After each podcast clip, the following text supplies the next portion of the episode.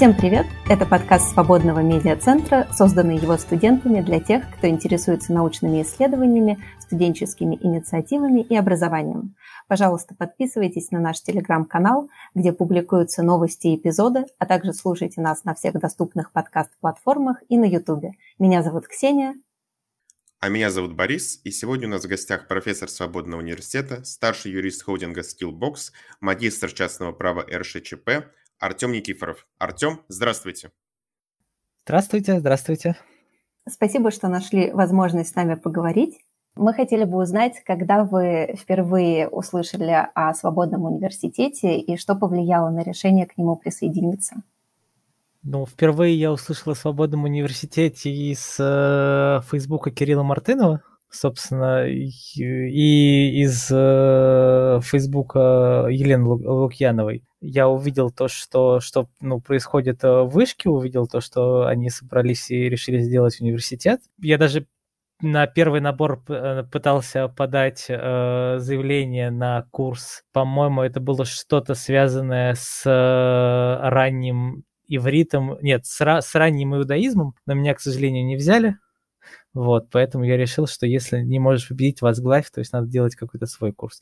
Но я потом смог э, поучаствовать в курсе э, Лукиной по э, советскому праву, да, там по пониманию советского права и осознанию советского права, собственно, мне понравилось. И э, с учетом того, что мой курс э, имеет ровно один аналог в э, России, и то очень специфичный, я просто когда гуглил, э, есть ли какие-то курсы, по-моему, в интеллектуальной собственности, я нашел интеллектуальную собственность в рекламе, философию интеллектуальной собственности в рекламе. Вот, и это меня как бы настолько поразило, что я понял, что такого уровня я, конечно же, никогда не достигну, но хотя бы попытаюсь сделать что-то более или менее удобоваримое. А, и, соответственно, что меня подвигло присоединиться к свободному университету, наверное, отсутствие бюрократии, э, у меня желание преподавать, потому что у меня это как хобби, да, то есть моя научная деятельность и мое преподавание, я это готов делать э, бесплатно для тех, кому это будет интересно.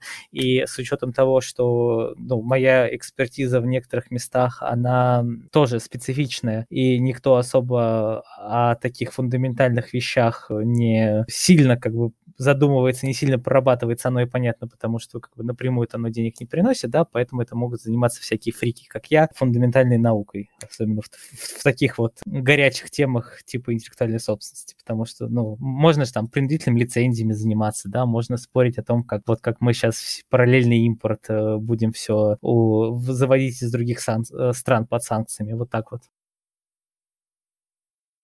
Касательно самого курса и таких фундаментальных вещей, он будет больше о философии, о развитии понимания интеллектуального права, интеллектуальной собственности или о каких-то юридических, практических аспектах.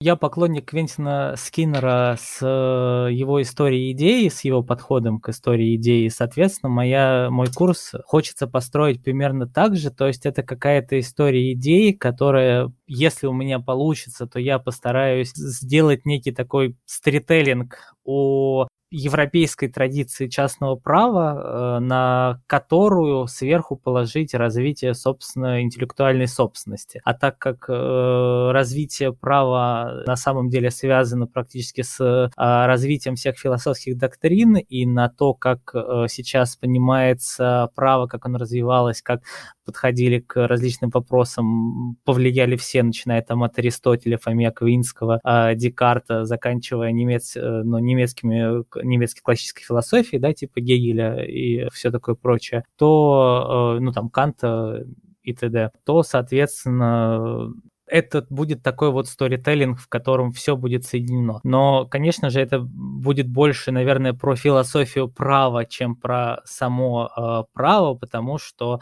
курс все-таки маленький, время ограничено, и обсуждать какие-то чисто правовые э, вопросы, если они напрямую не, напрямую, да, не связаны с какими-то философскими, мы, наверное, не будем. У вас как раз есть материалы, затрагивающие право и исследования Я бы хотела узнать, какие из ваших статей вы использовали при создании курса «Философия права интеллектуальной собственности», статей в смысле э, других авторов или... Нет, я имею в виду э, ваши статьи, например, э, публикации в журнале «Финиковый компот».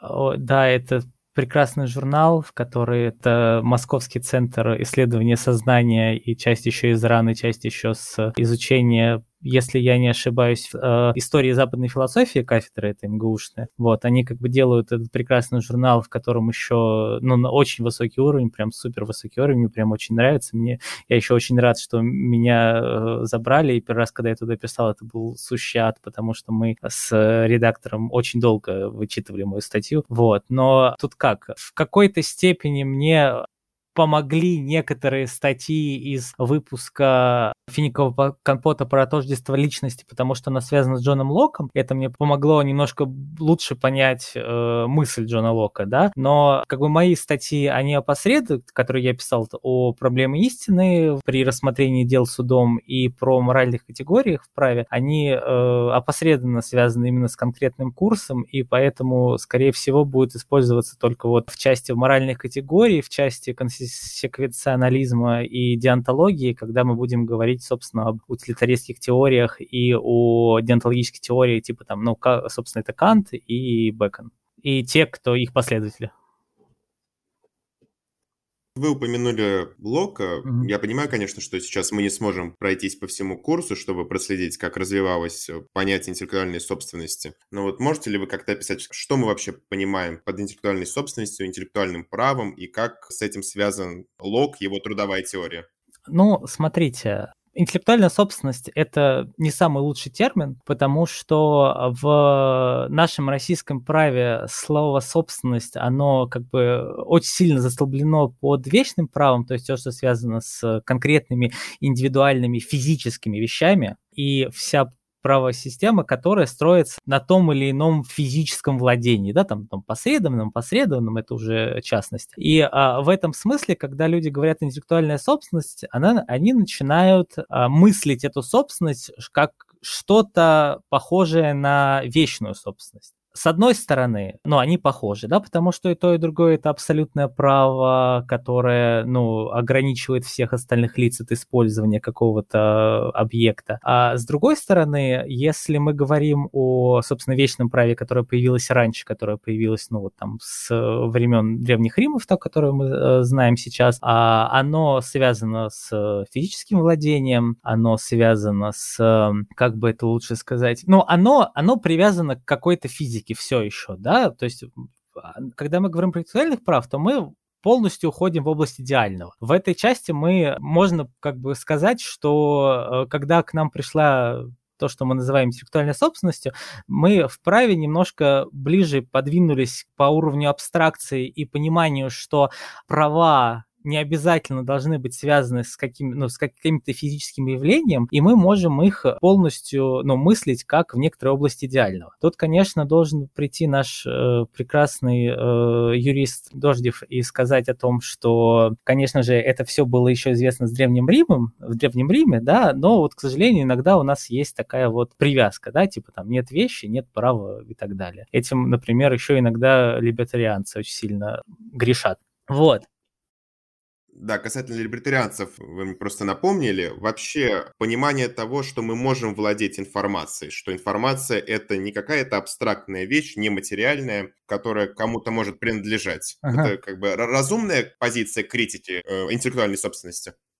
Ну, давайте как бы по очереди, да, сначала закончим с Локом, потом перейдем к либертарианцам, которые, собственно, Лока используют обычно в своем, своей джестификации частной собственности, да, они же обычно как бы через локовскую теорию это обычно делают, да, там нозик, все такое, ну, из тех, которые поумнее о, о чем-то. Да, а, а, а, давайте сначала о Локе. А с Локом вообще очень забавная история, то, что все знают как бы трудовую теорию Лока, да все говорят, что вот типа Лок про частную собственность, и в, нек- э, в некоторых э, статьях можно даже узнать новую информацию о том, что Лок говорил в своих произведениях о том, что э, э, интеллектуальная собственность это такая же собственность, да, Но на самом деле нет. Если как бы открыть Лока и почитать Лока, то в дарованное Богом имущество прямо не входит то, что мы сейчас называем интеллектуальной собственностью, да, а точнее под ну, какими-то результатами интеллектуальной деятельности и, и там приравниваем к ним средством индивидуализации. Но при этом, но при этом, то есть вот как бы Лок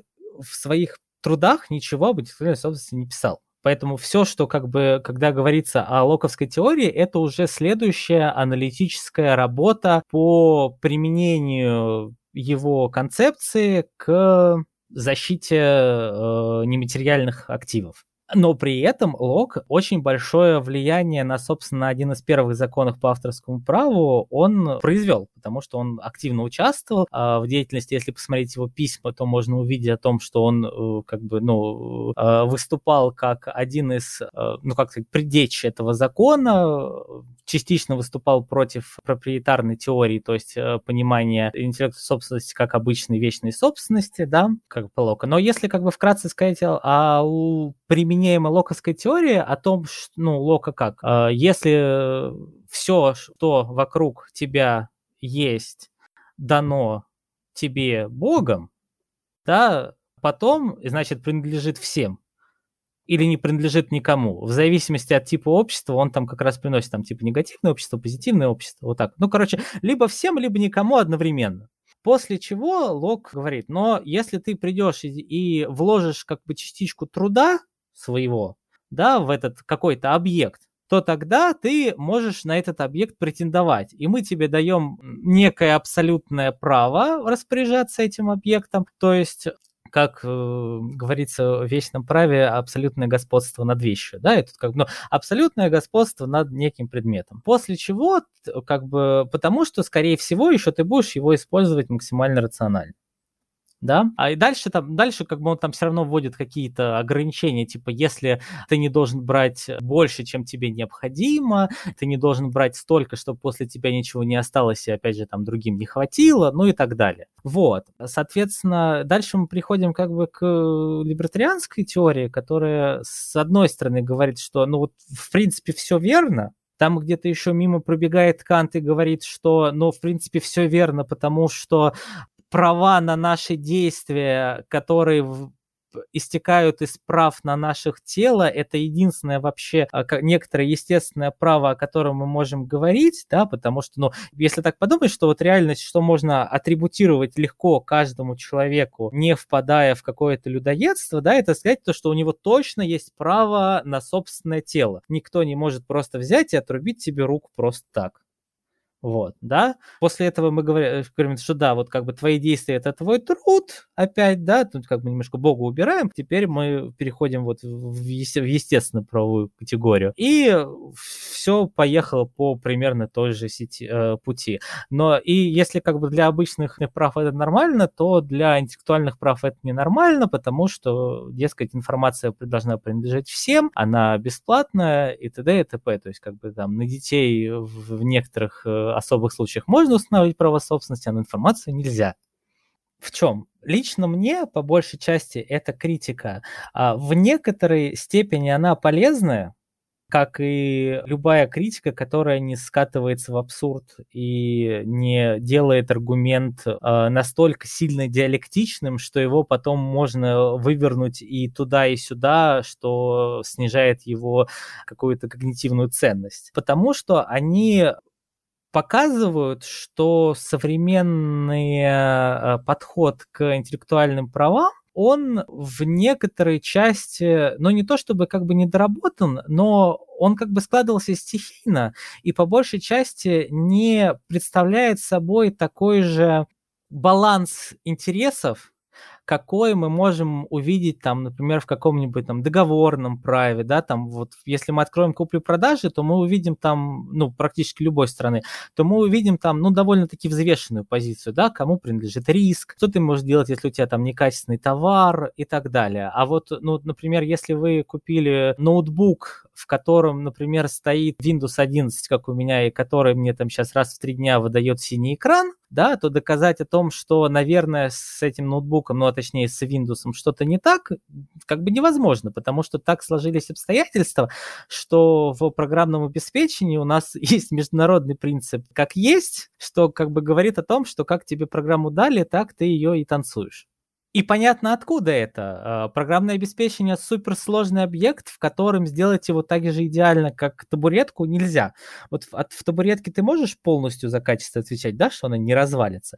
В программном обеспечении ты не можешь просто так взять и сказать, что она не развалится да, но э, все равно можно придумать какой-то, как сказать, точку бюрификации, да, в котором, после, после которой уже точно можно сказать о том, что были какие-то нарушения. Но это требует некоторой политической воли и некоторые вот как бы подходы с балансом интересов, а если мы говорим про более обычное авторское право, не связанное с программным обеспечением, то это обычно связано с какими-нибудь там фанфиками, фанатское творчество и так далее, которая тоже у нас сейчас находится в серой зоне, но на самом деле нельзя, потому что в, на континенте у нас как бы абсолютный запрет от использования, кроме в тех случаях, когда тебе точно разрешили использовать. В отличие там от американского подхода, у которых есть все-таки как бы специальные тесты, которые говорят, что типа вот если ты там э, некоммерчески используешь еще там выдерживаешь некоторые критерии, то использовать ты а, можешь. Да, это, конечно, не спасет от э, толпы адвокатов, которые будут пытаться тебя засудить за огромные деньги, но в целом чуть более людской подход. Вот.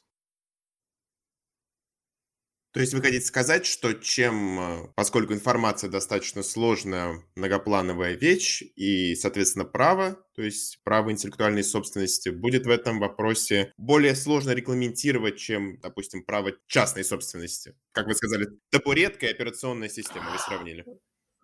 Да, я, наверное... Условно говоря. Да.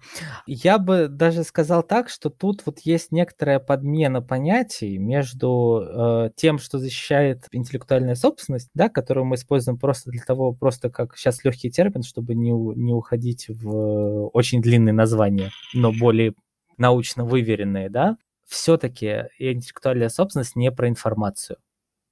А, даже вот очень смешно, но если, например, открыть российский закон об информации, можно увидеть, что информация это свободная. Но есть некоторые некоторый вид информации, который выражен в специальном объективной форме, и в этом случае мы начинаем ее защищать. То есть, как опять же, что относится к самой распространенной интеллектуальной собственности? Это авторские права, это патентные права и средства индивидуализации. Со средствами индивидуализации, которые тоже, в общем-то, обычно относятся к интеллектуальной собственности, все понятно. И как бы, ну, там та же либертарианская критика обычно про товарные знаки ничего не говорит иногда говорит, но по большей части не говорит. Они все больше авторское право не любят и патент. Вот, но это тоже, да, ну, очень полезная штука, да, я, вот когда у тебя а, много компаний работает под одним брендом, ты как потребитель можешь пойти к любой компании, неважно то, что у них там суперсложная система владения, которая там 95 компаний, каждая из которых там заре- зарегистрирована по один-два человека и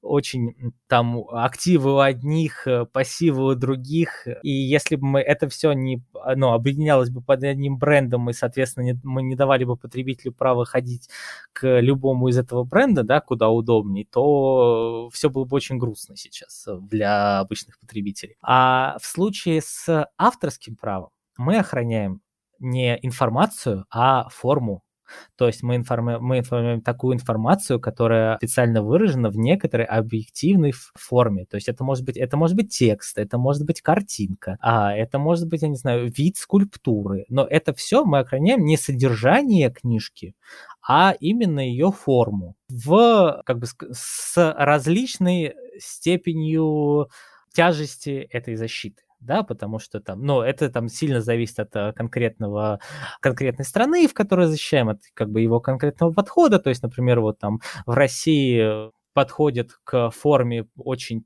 четко, поэтому если у вас условно лучше всего это говорить на Тани Гротер, да, то есть, грубо говоря, в России Тани Гротер это не плагиат Гарри Поттера, да, потому что форма разная, в э, США это скорее всего не будет плагиатом, потому что, опять же, э, форма разная, но, может быть, никто не судился. В Голландии, в которых судилось, это было признано плагиатом, но там как бы почти все, кто это изучал, все сходятся с мыслью, что просто голландцы больше защищали не сколько авторские права Роулинг, сколько экономические права издателя. Патентное право уже ближе к защите информации, потому что там-то мы как раз сохраняем содержание. Но все-таки там есть патентная формула, которая очень сложная. Там не без проблем, конечно, но все-таки там это ограниченное время, и по большей части мы все-таки говорим об защите инвестиций, да, то есть когда мы говорим о патентах. Самый главный как бы вопрос э, всегда встает, почему как бы все не могут пользоваться, почему все не могут пользоваться, потому что а, в то, чтобы сейчас проводить какие-то реально сложные исследования, нужны огромные деньги на это вложить. То есть, как бы, почему там какая-нибудь спинраза и еще что-то так дорого стоит? Она так дорого стоит, потому что в нее вложены э, деньги э, на те исследования, которые были проведены. Так как очень малому количеству людей это нужно, соответственно, как бы экономический эффект у тебя будет очень маленький, а все равно иметь такие сложные исследования хочется, да, но вот поэтому пока мы решаем это так. Через ну да, да. Могу более безопасный пример привести. Это вакцина от коронавируса для животных, потому что коронавирус у животных был намного дольше, он не лечился до определенного времени. И вот многие ученые, которые занимались разработкой вакцин для животных, когда появился коронавирус у людей, переключились на то, чтобы создавать вакцину от коронавируса для людей и приостановили свои исследования для животных потому что возрос спрос в области людей, а животных не так много болеет коронавирусом.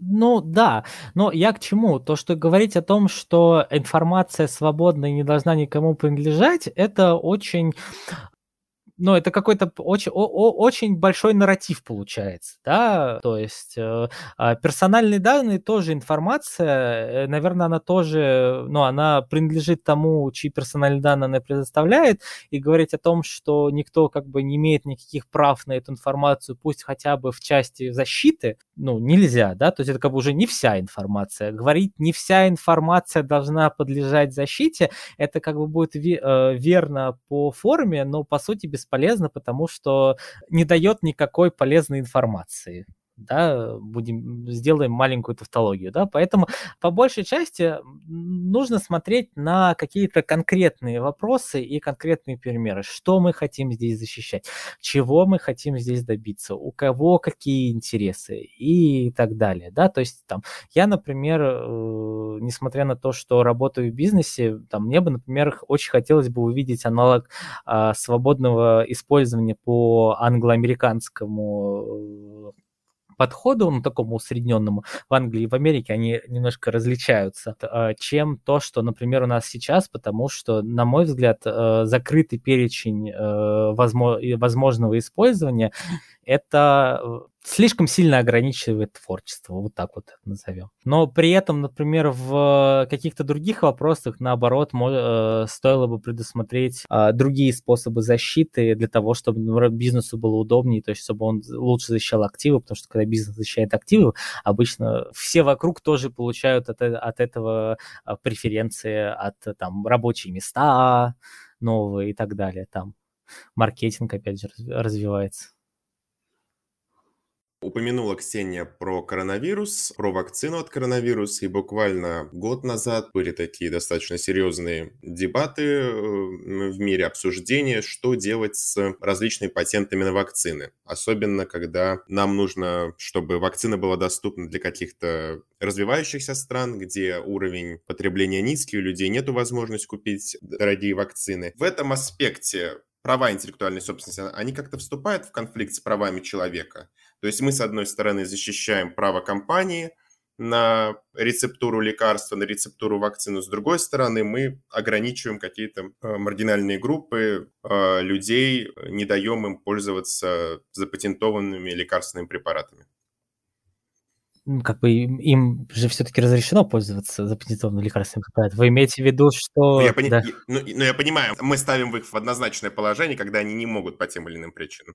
Ну, мы как бы делаем барьер, да, мы, мы делаем барьер, который не позволяет, непреодолимый. Да, непреодолимый. Ну, смотрите, во-первых, это, ну, очень комплексный вопрос. Говоря о том, что давайте сделаем вакцины бесплатные, тем самым мы, другими словами, это можно назвать так, давайте положим на бизнес больше налогов. Просто мы не будем называть это налогом. Мы назовем это то, что мы отменим патент, но на самом деле мы просто положим расходы с одних, расходы на других. Когда мы говорим о том, что мы берем расходы, э, ну, перекладываем расходы одних, расходы на других, это называется налог да, а кто у нас заведует налогами? Налогами нас заведует государство. Соответственно, это что, что, что значит что? Это значит государство как агент, который перераспределяет доходы между другими, он должен сделать так, чтобы даже если большая была ну, была большая цена у вакцины, у самых незащищенных слоев населения, оно появилось, да. Говоря о том, что мы, типа, отменим патент на эту штуку, мы тем самым говорим, что мы не будем эти расходы возмещать никак. А так вообще есть специальные механизмы, да, то есть там принудительное лицензирование, которое там защищает, если компания просто не хочет э, почему-то лицензировать там в конкретную страну и так далее. Мы будем покупать у вас ее по рыночной цене, вы будете получать как бы свою необходимую маржу, но мы это будем как бы передавать другим вопросам. А дальше это уже как бы э, вопрос каждого государства в отдельности, насколько оно социальное, насколько для нее там, ну, жизнь э, и достоинство важно, насколько не важно. Как построена экономика, то есть там условно, если в какой-нибудь стране очень высокий э, уровень э, жизни и присутствует довольно большое количество благотворительных фондов, да, которые и так как бы спонсируют какие-то группы населения, да, то, наверное, вводить еще ну, дополнительное финансирование с точки зрения государства, потому что ну, финансирование государства это всегда финансирование людей, такое косвенное. Да, об этом никогда не стоит забывать что любые, все, что делает государство, это на самом деле делает не государство. На самом деле это делаете, скорее всего, вы. Там, на ваши деньги и так далее. По поводу государства. Второй mm-hmm. способ, который предлагался и до сих пор предлагается, касательно не только вакцин, а любых редких лекарств. Давайте государство уберем из цепочки, поскольку оно является тем, кто обеспечивает патентное право, исполнение прав интеллектуальной собственности. Давайте государство уберем и отдадим весь этот процесс на, на волю свободного рынка. Угу. Такой подход к решению этой проблемы, это не то же самое. То есть мы, не, по сути, не тоже вводим, а, опять же, издержки и перекладываем с одних на других, только убираем из этой цепочки государства. Или это принципиально другое? Честно говоря, мне даже как-то очень странно это слышать, потому что это же у нас и так свободный рынок, фактически. Просто так как Россия это бедная страна с высоким уровнем насилия, да, как у нас говорит новый иностранный агент Екатерина Шульман. Сейчас, подождите. Соответственно, единственный, кто себе реально может позволить покупать эти э, лекарства в больших количествах, это только государство, да, которое вот как у нас как бы устроена медицинская система, то, что все платят УМС, такой тоже квазиналог, да, потому что с каждой официальной зарплаты мы платим сколько? 23% платит наш работодатель в фонд УМС со всей заработной платы. То есть на самом деле мы все платим налог в 23% для бедных слоев населения, которые пользуются УМС. Кто пользуется УМС, да, потому что вы можете не пользоваться, кто-то пользуется, ну вот так вот. Как бы не могу сказать, что это как бы что-то плохое, это как бы есть. То же самое с вакцинами. Вакцины и так на свободном рынке любой может прийти и там купить условную спинразу. Их просто очень мало, потому что очень дорого сначала изучить, очень долго производить, и еще слишком мало людей, которым эта спинраза нужна в размерах фармацевтической компании, да, то есть там, условно говоря, пенталгин э, какой-нибудь нужен всем, спинраза нужна э, не всем. Да, у нас здесь есть как бы некоторый провал рынка для э, некоторого количества населения. Ну, ну как бы люди государство, да, люди, да, государство...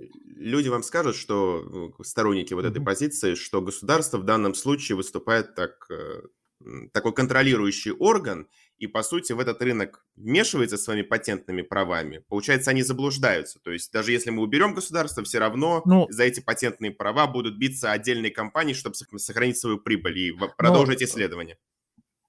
А, как? Все, что здесь делает патентное право, это не дает другим игрокам на рынке использовать этот патент. Но скорее всего, для таких э, сложных лекарств будет ситуация такая, что да, все могут делать, но никто не делает, потому что не маржинально. Если ты точно знаешь, что ты сейчас вложишь миллиарды долларов на изучение новой спинразы, а через два дня все остальные компании будут ее тоже проводить и депинговать, ты, ну, у тебя просто не сойдется дебет с кредитом, и ты не захочешь идти. Да, конечно же, будет какое-то количество альтруистов, которые ну, грубо говоря, на коленке что-то сделают, да, но это, опять же, надо мощности под этого на сайт, непонятно, с какие, ну, насколько сложно будет именно само создание этого лекарства, да, потому что некоторые, это как с, примерно, э, тут такая же ситуация, как с процессорами, да, э, процессорами последних поколений делает один Тайвань там буквально три завода, ну, может, четыре, не помню точно, ну, короче, три-четыре завода. Да, типа, они не всем нужны, эти высокотехнологические процессоры, но как только начинаются какие-то проблемы, то встает вообще все, да, то есть мы видели вот эту проблемы с процессорами недавно из-за коронавируса, да, потому что нету их просто. С лекарствами, скорее всего, будет то же самое. Но и вот и тут как бы мы немножко уходим в такую экономику транзакционных издержек, потому что, ну вот, как бы мы точно хотим сейчас попробовать э, убрать то, что худо-бедно работает, ради того, что, может быть, станет лучше, но, может быть, мы просто лишим всех новых лекарств.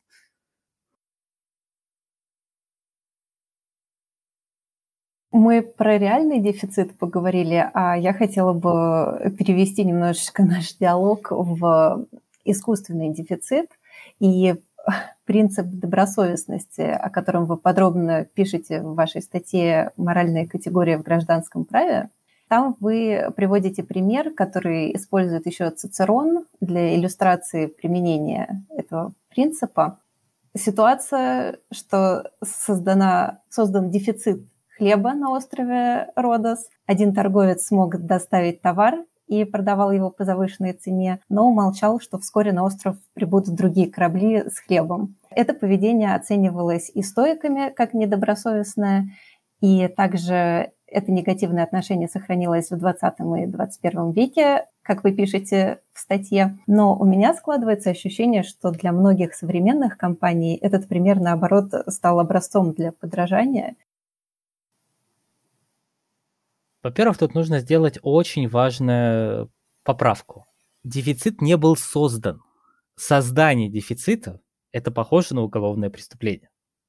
А дефицит возник. Так получилось, что ну, нету хлеба, ну, не уродился урожай. Сплошь и рядом везде может случиться, особенно в то время, когда происходил а, данный кейс. И тут как бы, ну, вопрос в том, о чем я, собственно, тоже пишу в той же статье, о том, насколько право должно быть моральным.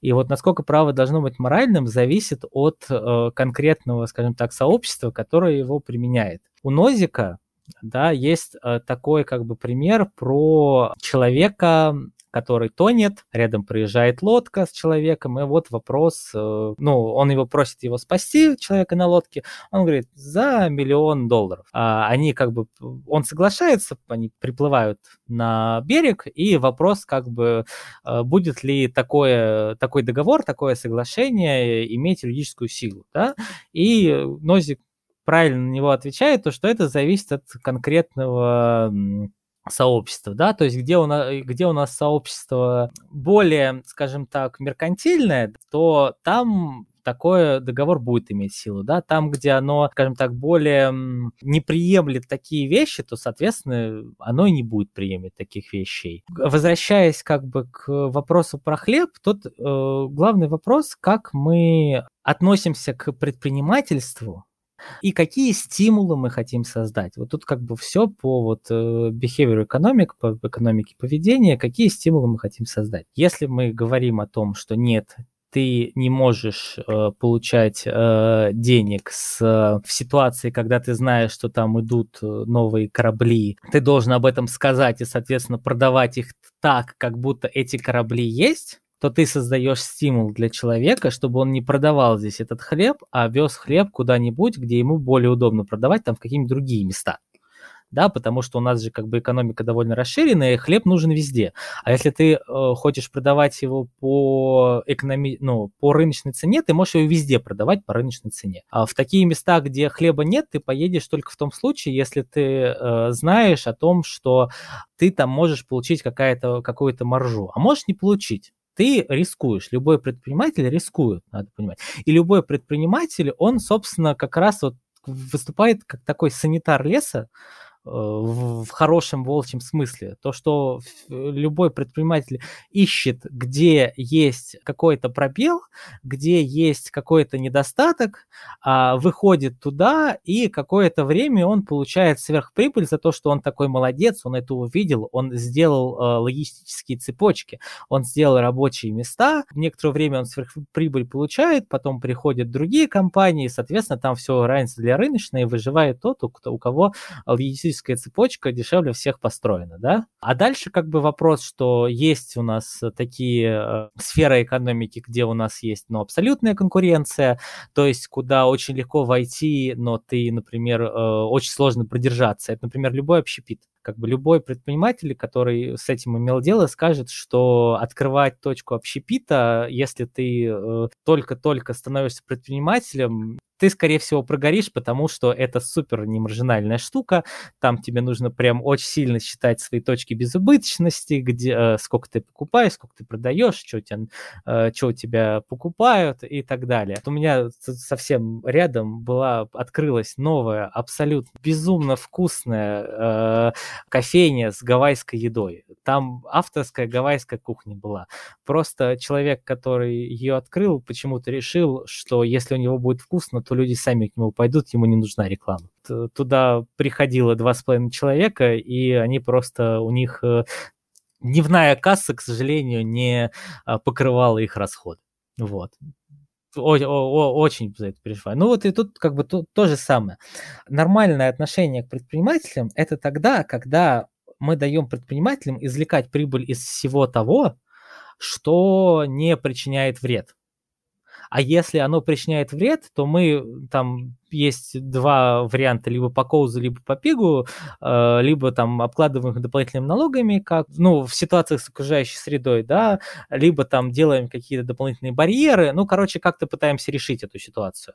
Но в случае как бы с хлебом и в случае там, ну, какими-то похожими случаями, да, когда со стороны предпринимателя нет э, злостных действий, да, то есть как бы ты не должен, с точки зрения права, ты не должен вести себя как самый лучший человек, ты должен вести себя как средний разумный человек и никому не вредить. Как mm-hmm. бы это, это здоровый подход. А дальше, когда мы начинаем говорить, что нет, ты должен вести себя как самый лучший, то, скорее всего, это выливается в то, что никто не хочет себя вести самый лучший, потому что стимула вести себя как самый лучший ни у кого нет, кроме ну, каких-то отдельных людей, у которых ну, моральный компас такой отличный. А влияет на это поведение у предпринимателей институт репутации? Смотря где. В России? В России, я бы сказал, очень все, ну, все не очень с открытым предпринимательством.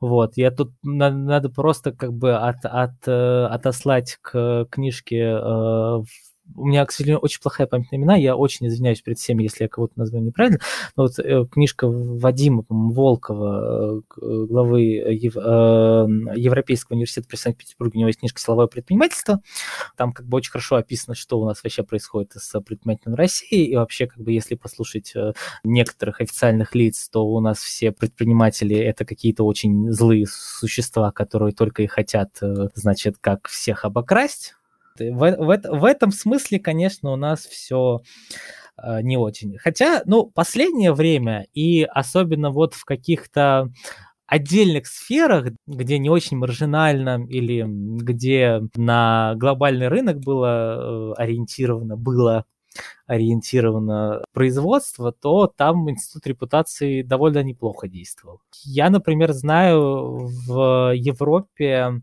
очень распространен такой институт, который называется медиация. У нас не очень распространен, потому что у нас как бы институт репутации неплохо делает. Но там вот, когда наши медиаторы спрашивали у их медиаторов, а почему ваши решения исполняют? да, ну, а что такое институт да, то есть приходит третий человек, не судья, просто какой-то чувак, который хорошо умеет а, говорить, который хорошо умеет слушать, и говорит, да, типа, вот, а что ты хочешь, а что ты хочешь, давайте найдем какой-то там серединный вариант, да, ну, в общих чертах, понятно, что все более, чуть более сложно.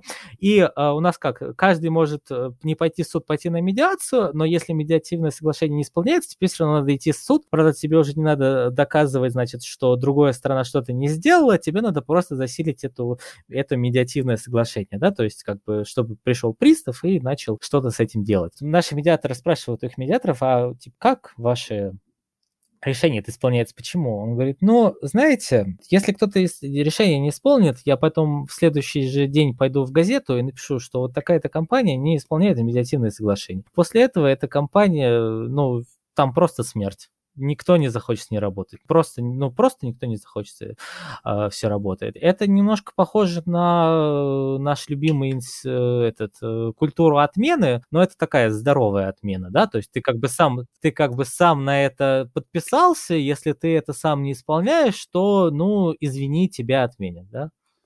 Ну, вы зря пеняете на свою память, все так, вы правильное название автора все сказали.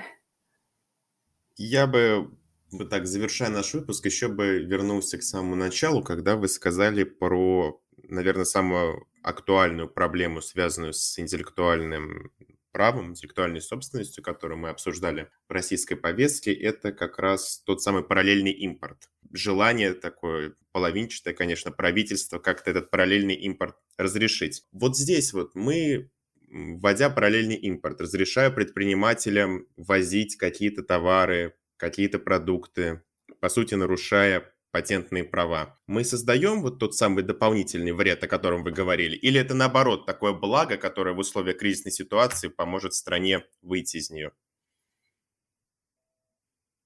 Тут надо опять сделать поправку, то, что это не про патентные права, а про право товарных знаков. Скажем так, это, с одной стороны, сложный, с другой стороны, забавный вопрос, потому что наше право товарных знаков э, ушло в такие интересные дебри, что если ты условно купил Мерседес, а сейчас потом хочешь его продать на территории Российской Федерации, ну, купил Мерседес, который везли в территорию Российской Федерации, который ты вроде как купил, потом хочешь его кому-то продать, то тебе надо проверять всю цепочку покупки этого Мерседеса до тебя, потому что, а то мало ли вдруг там какой-то параллельный импортер э, затесался и без разрешения правообладателя или без нормальной бумажки его вез, да, и иначе к тебе придет, значит, э, владелец товарного знака Мерседес и взыщет с тебя довольно много денег за это. То есть это как бы немножко другая история.